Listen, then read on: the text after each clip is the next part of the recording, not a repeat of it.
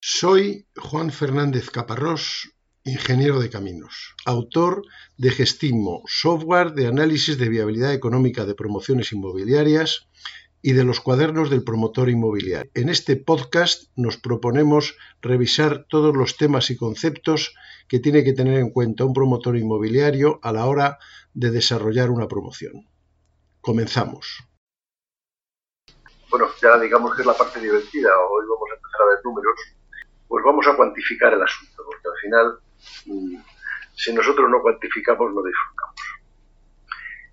Entonces, em, vamos a ponernos en, en harina, digamos. Vamos a suponer que yo estoy sentado en mi oficina tranquilamente pensando en lo bella que es la vida y de repente abre la puerta, aparece el API que me busca solares y me dice, oye, he encontrado un solar maravilloso, estupendo, magnífico, reúne todo lo que tú necesitas es extraordinario. Además es baratísimo. Solo cuesta dos millones de euros. Yo creo que debías inmediatamente ponerte a, a promover. Cerrar la puerta y se va. Y entonces yo me quedo y digo, mm, ¿qué hago? barato es caro. ¿Por qué? ¿Mm? Entonces, eso es lo que vamos a ver en esta clase. A ver, no sé a qué. No, no, no, voy a poder ser capaz de seguir la clase simultáneamente, entonces casi prefiero que si alguien tiene que decir algo, algo pues que ponga el micrófono y lo diga. Bueno, entonces, vayamos a la historia. Eh, tenemos que evaluar una promoción que pensamos hacer o que estamos viendo a ver si la hacemos. Para lo cual tenemos que hacer tres cosas principalmente. Saber cuánto vamos a ganar. Para saber cuánto vamos a ganar, si perdemos, pues ya lo dejamos y lo vamos. Tendremos que detallar todos los costes, ver los ingresos esperados y por diferencia obtener el beneficio. Pero una vez que sepa que cuánto voy a ganar y si lo que gano está dentro más o menos de lo que espero o de lo mínimo admisible que admite la empresa, tengo que saber qué tengo que hacer para ganarlo. Es decir, eh, si tengo que em, esos costes ponerlos en el tiempo eh, y ver qué necesidades de tesorería se me van generando, eso me va a decir qué fondos propios y recursos ajenos voy a tener que promover, que, poner encima de la mesa para poder llevarlo a cabo, porque a lo mejor no soy capaz. Si a mí ahora mismo me dijera que desarrollara yo personalmente todo el Madrid Nuevo Norte, pues como será una cosa de miles de millones de euros, seguro que es un gran negocio. Pero yo no tengo para hacerlo. Entonces, primero saber cuánto se puede ganar, segundo saber qué tengo que hacer yo para ganarlo. O sea, qué fondos propios y recursos ajenos puedo movilizar y si están dentro de mis posibilidades.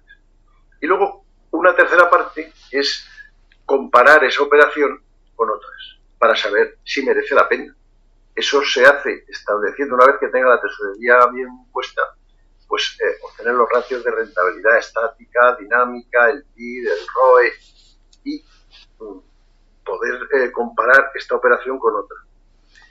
Adicionalmente, eh, con eso digamos que haríamos el análisis aritmético, la cuenta la vieja, muy bien hecha. Me cuesta 8, vendo a 9, pues he ganado.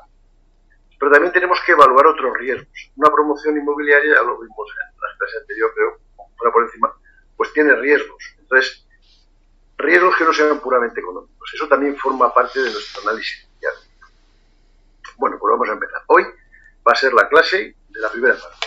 ¿Cuánto voy a ganar? Para ello, mm, para ayudarme y no tener que estar perdiendo el tiempo multiplicando y dividiendo, pues voy a utilizar, ese, utilizar este programa Gestismo que tenemos mm, simplemente para, para poder ir más deprisa. Porque yo lo que quiero contar son conceptos y teoría, pero la teoría tiene que ayudar, ayudarse de números, si no, no Es que no tenemos todos los datos, nunca tenemos todos los datos.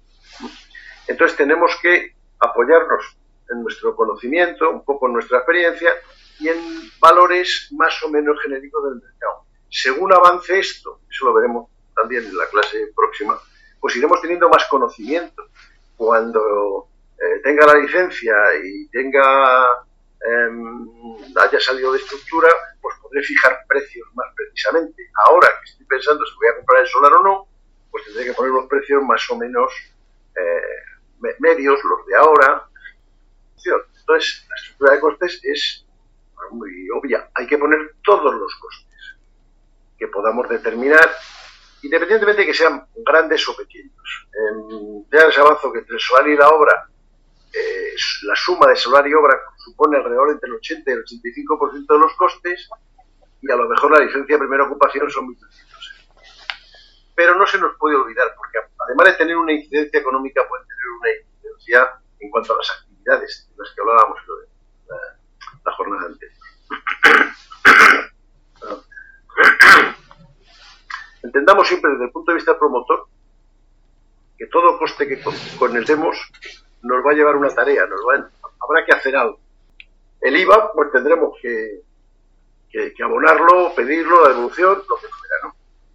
Vamos a intentar desglosar lo máximo posible para, a partir de ahí, poder ver si hay desviaciones, cuando ya se haga la promoción, comprobar que no se nos ha olvidado nada, en fin, ser un poquito, un poquito serios, ¿no?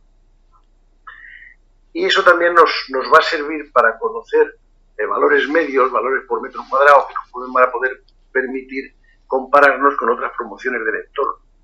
Y eso también nos dará una idea de desviados o no que estemos sobre lo que habitualmente se está haciendo y está saliendo.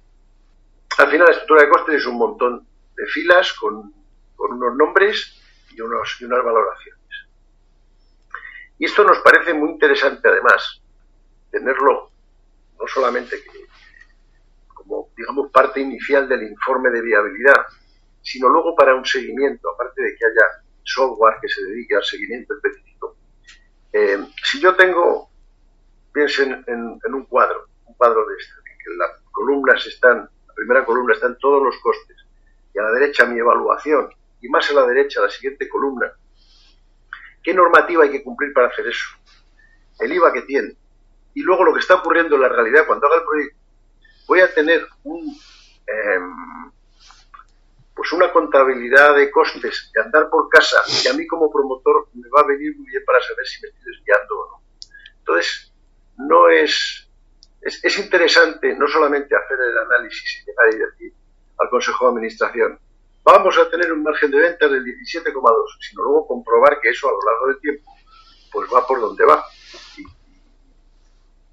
intentamos mejorarlo. Siempre que hace uno un análisis de viabilidad a futuro, pues lo que tiene que hacer cuando pase a la realidad es mejorarlo. Porque si lo empeoramos, pues lo vamos muy mal. Bueno, a grandes ratos. En, eh, ahora lo veremos en, cuando vamos a, a ver el gestimo eh, pero también está en la documentación, pues el costes puede tener, no sé, 50 o 60 ítems. Pero vamos a ir a, grandes, a grandes datos. Pues vamos a tener que hablar de cómo adquirimos el solar, que lleva consigo esa adquisición del solar, em, los estudios técnicos iniciales que haya que hacer, em, de, viabilidad económica, legales, estamos pensando en costes. ¿Cuánto nos cuesta eso que haya que hacer?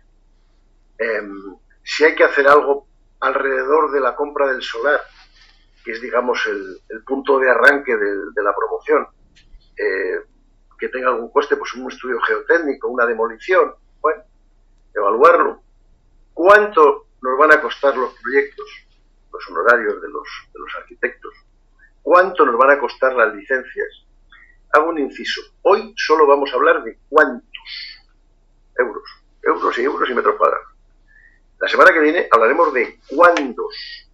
Es decir, si el solar vale 2 millones de euros, o, nos quieren cobrar 2 millones de euros, ¿cómo los vamos a pagar? ¿De qué manera? Em, ¿Cuándo vamos a pagar el proyecto básico? O sea, va a ser un estudio estático, primeramente. No vamos a evaluar el tiempo. La variable de tiempo hoy no existe cuánto nos van a costar las licencias de obra y los permisos y lo que sea, cuánto va a costar la obra y su dirección, dirección de obras y eh, lo que está alrededor, revisión de precios, control de calidad, etc. Eh, si recuerdan, una de las cosas que tenemos que hacer fundamentalmente es convertir ese solar, que es una finca en el registro de la propiedad, en 45 eh, fincas registrales que son cada una de las viviendas y parte de los locales y los garajes. Eso se llama titularizar la promoción. O sea, que nazcan ante la ley el cuarto izquierdo. Bueno, pues eso cuesta. ¿Cuánto cuesta? Cuando terminemos la obra y entreguemos las viviendas, habrá unos gastos de por venta, eh, habrá unos gastos, aquí he puesto entregar donde es entrega y comercialización. Vamos a hacer un esfuerzo de comercialización para poder vender las viviendas, porque las viviendas no se venden solas. Bueno, pues eso cuesta, hay que pagar al API. Luego, nosotros como promotores estamos inmersos dentro de una empresa y esa empresa va a destinar una parte de sus costes, eh, gastos generales, a esta promoción. Bueno, pues ¿qué parte de, esos costes vamos a afectar a esta promoción? Pues de, de, mantenimiento, no de mantenimiento, perdón, de, de, lo diré, gastos generales y gastos de administración. Si nos quedáramos el edificio, eh, entonces, eh, para alquilarlo, por ejemplo, o porque fuera este edificio fuera la sede de nuestra empresa o de otra empresa, actuáramos como, agentes externos, pues en la explotación de ese, edificio tiene unos gastos de mantenimiento. Normalmente en una promoción en venta, pues nosotros vendemos y ya la comunidad de propietarios que se constituya será la que se haga cargo de los gastos de mantenimiento durante los próximos 100 años. Todos esos costes serían los costes de explotación del, proceso mm, promotor, o sea, desde que tengo el solar hasta que tengo el edificio. Como luego voy a venderlo, pues tendré unos gastos de comercialización y unos impuestos asociados a esa, venta. Cada uno de todos estos costes pues tiene unos impuestos.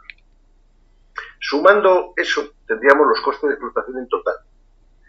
Luego, si nos quedáramos el edificio para nosotros, eh, contablemente habría unos costes de amortización. Como en principio vamos a venderlo, pues el apartado de amortización no, no lo contemplaríamos. Pero este proceso de realizar la promoción, de, crear un, edificio y venderlo, pues necesita fondos propios y recursos ajenos. Los recursos ajenos cuestan Y, y lo que cuesta son los gastos financieros qué gastos vamos a tener, del crédito, de los intereses, de los préstamos puente. La suma de todo eso sería el, eh, el total de costes eh, antes de impuestos. Bueno, cada uno de estos eh, apartados hay, hay un momentito, pero hay impuestos recuperables y no, y no recuperables. una cosa que no nos gusta especialmente son los impuestos ya lo siento yo. Pero la fiscalidad es un tema importante, sobre todo en las viviendas. Pero de momento tenemos que tener clara una cosa. Eh, nosotros hacemos una operación económica que tiene un tráfico comercial. compramos y vendemos. Bueno, pues la compra y la venta de cosas está grabada con el IVA, con el impuesto del valor añadido, que es de momento el 21, para viviendas es el 10, y para casos especiales de, de vivienda protegida de régimen especial, pues es el 4%. El IVA no es un coste. O sea que hay una mecánica, que no la vamos a ver ahora, de compensación. Yo pago el IVA de todo lo que compro y cobro el IVA de todo lo que vendo. Y al final del trimestre aquello ha quedado mm, compensado. Pero sí que tengo que financiarlo. Ejemplo obvio. Yo compro un solar a una empresa de 10 millones de euros. Tengo que pagarle 2,100 millones de euros de IVA. Lo recuperaré unos meses después, pero yo ese día tengo que tener el dinero. Con lo cual, mm, tengo que, tiene que estar en tesorería. Tengo que tenerlo yo o tengo que tener la manera de que me lo financien. Si me lo financian, tendrá un coste de intereses hasta que lo devuelva. 8, 9, 10 meses después. Hay otros mecanismos, pues si alguien se nos sabe que es la inversión del sujeto pasivo, pero no voy a eso. Entonces, esos periodos de liquidación, que normalmente son trimestrales, hay una descompensación entre, entre IVA soportado y IVA repercutido que eh, tenemos que financiar. Al final no es un costo, pero el, el hacerlo sí que nos cuesta un poco. Sí es un coste en el alquiler de viviendas, pero hay, pero hay muchos más impuestos. Les adelanto, el solar y la obra, el coste del solar y el coste de la obra suponen el 80% del coste total. Es decir, si quito el solar y quito la obra, tengo un 20% de costes. ¿De qué? De proyectos y de impuestos. Básicamente de impuestos. Vamos. Entre proyectos e impuestos, gastos generales, comercialización y tal, impuestos tenemos ahí un, un tipo. ¿Qué impuestos? Pues cada vez que vaya al notario hay un impuesto, que es el de actos jurídicos documentados. Si yo voy al notario a hacer lo que sea, ese lo que sea lo tengo que valorar. Voy a hacer la declaración de obra nueva, que es decir, oiga, que voy a empezar una obra. Bueno, pero ¿de cuánto es esa obra? De dos millones. Pues tengo que pagar actos jurídicos documentados sobre dos millones. cada escritura tiene una valoración y sobre esa valoración un impuesto. Los impuestos estos de actos jurídicos y transmisiones patrimoniales están transferidos a las comunidades autónomas y si siguen los periódicos últimamente, pues sabrán que hay grandes diferencias. En Madrid, eh, pues eh, actos jurídicos documentados, no me acuerdo ahora mismo si es el 0,6 o algo así, en Valencia es el 1,5. Hay grandes diferencias. Pero bueno, como nosotros no podemos coger el edificio y llevarlo al otro lado, pues hay lo que hay. Y bueno, tenemos que tenerlo en cuenta, son cosas también importantes. Una edificación, el IVA es el 10%, para favorecer, en fin, que la gente tenga casa. Entonces, el, contrato de obra va al 10%. Yo cualquier cosa que compre, el IVA es el 21%. Bueno, pues cuando lo que estoy comprando es una obra de edificación, es el 10%. Ya veremos un poquito por encima cuando no es una obra de edificación, pero bueno, también hay que tenerlo en cuenta. En cambio, los servicios que me prestan todos los profesionales, pues son servicios, 21%. Así que yo le pago, o sea, el, IVA soportado del constructor es el 10%, el IVA soportado del, del arquitecto es el 21%. Pues esto es lo que hay. Y ese tráfico, pues también lo tenemos que controlar financieramente. En, si lo que estoy haciendo no es vivienda, sino que es terciario, naves industriales, oficinas, loft, en fin, todo lo que no sea residencial, el IVA es el 21. Eh, el IVA en la compra del solar es cuando yo, que soy, supongo que soy una empresa, pero como lo fuera, le compro a otra empresa. Cuando le compro a un particular es el, el transmisión, eh, patrimonial, que puede ir entre el 6 y el 10 dependiendo de la comunidad autónoma. Y ahí luego hay bastantes matices, ¿eh? porque a lo mejor siendo incluso una empresa, poder renunciar a esa exención del IVA. Al final, el coste del IVA es cero. O sea, todo lo que tú has soportado lo has repercutido, porque el IVA, el impuesto del valor añadido, grava el incremento de valor que se, que se produce en, en el tráfico comercial. Si yo compro acero, pues eso vale lo que sea. Si con ese acero hago una viga y la vendo, en ese proceso se ha producido un incremento de valor una viga de ensidesa, si es que existiera todavía, pues vale más que el acero en bruto. Entonces, a mí, como, parte intermedia de, esa, cadena de valor, pues lo único que ocurre es que pago por una cosa, cobro por otra, pero yo no, no se me carga a mí, es, es transparente. ¿Quién paga el IVA? El último de la vida. ¿Quién paga el IVA de verdad? El comprador de la vivienda que paga el 10% del precio. ¿Quién, paga el IVA de si yo vendo una oficina? Eh, ¿La empresa que me, que me compra la oficina? Pues no, porque no ha terminado la línea ahí. Esa empresa compra una oficina para vender lo que sea, proyectos atómicos. Bueno, pues llegará un momento al final de la línea que alguien, algún particular, pagará lo último. En el caso particular de los alquileres, el último, el, el alquiler de vivienda está exento de IVA. Entonces, el último de la fila es la empresa promotora patrimonialista que alquila. Y por eso, en ese caso, el IVA sí es un coste. Pero eso, porque claro, en una promoción inmobiliaria, para alquiler de vivienda, no toda la promoción es de alquiler de vivienda. Habrá un local comercial, habrá eh, eh, este, plaza de garaje. Entonces, tengo que saber qué parte de ese IVA general va para las viviendas y cuál va para lo otro, porque lo otro sí es un coste. Incluso, como el asunto está gravoso, porque claro, esto es el 10% del total. Hacienda me permite, y, yo cuando hago una promoción de alquiler no tengo ningún ingreso. Pago, pago, pago, pago hasta que tengo un edificio.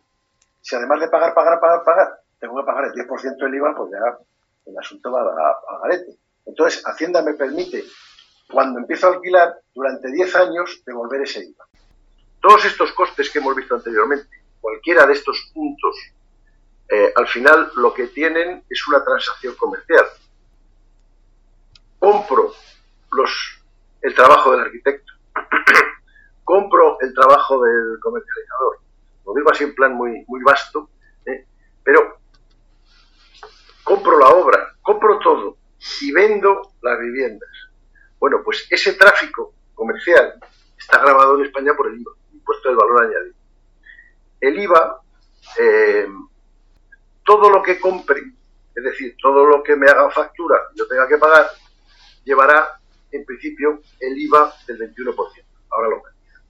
O sea que si el solar eh, o, el, o, el, arquitecto me cuesta un millón de euros, me hará una factura de un millón más 210.000 de IVA. Yo se lo tendré que pagar. A, ese proceso de pagar, vamos a decir así, con el IVA se llama, ese IVA se llama IVA soportado, porque lo tengo que soportar yo, tiene que soportar mi tesorería.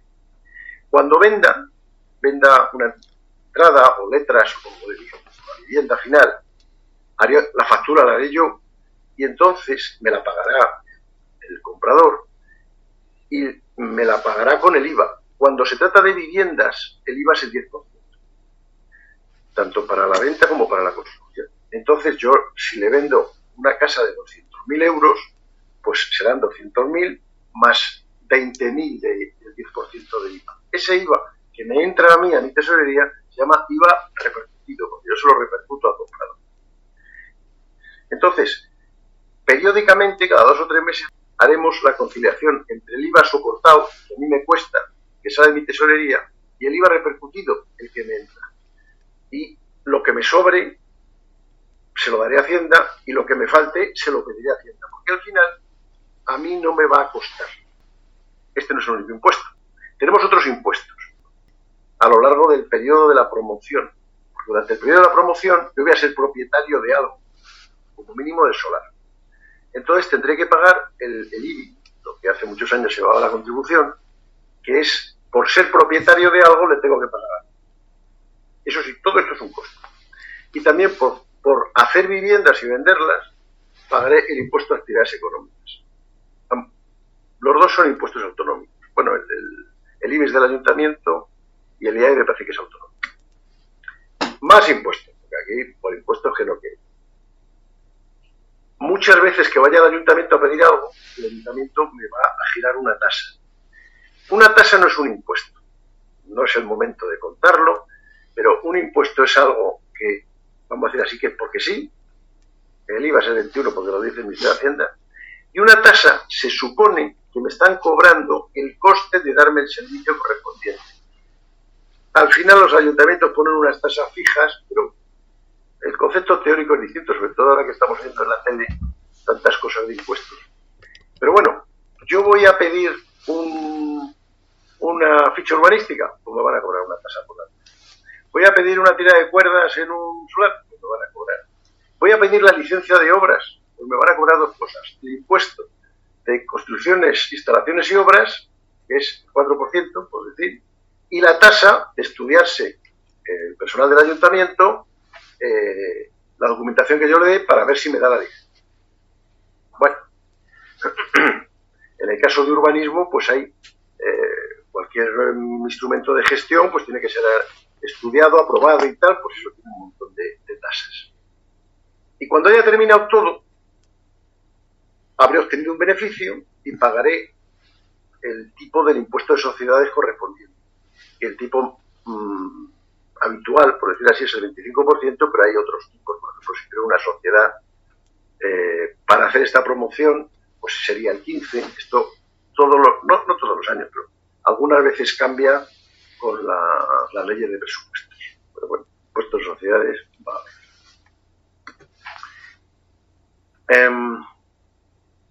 lo he comentado antes, pero cada vez que voy al notario Una poca cosa. Entonces, ¿cuándo voy al notario? Pues cuando compro el solar.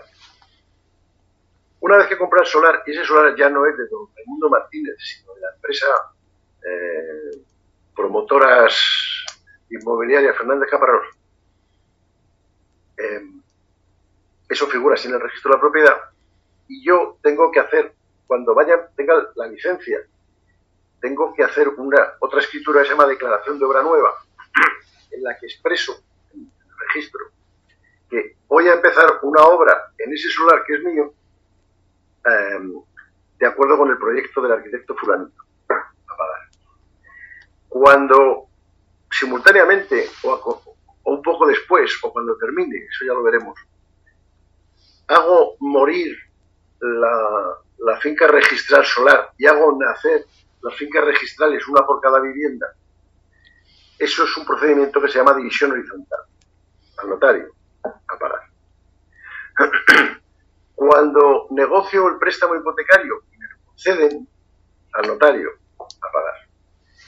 Y cuando vendo las viviendas, eh, al notario a pagar, pero eso lo paga el comprador, salvo que se pactara en contrario, que no suele ser lo habitual. La ley dice que al comprador le corresponden todos los impuestos, excepto el de plusvalía, que ya llegaremos.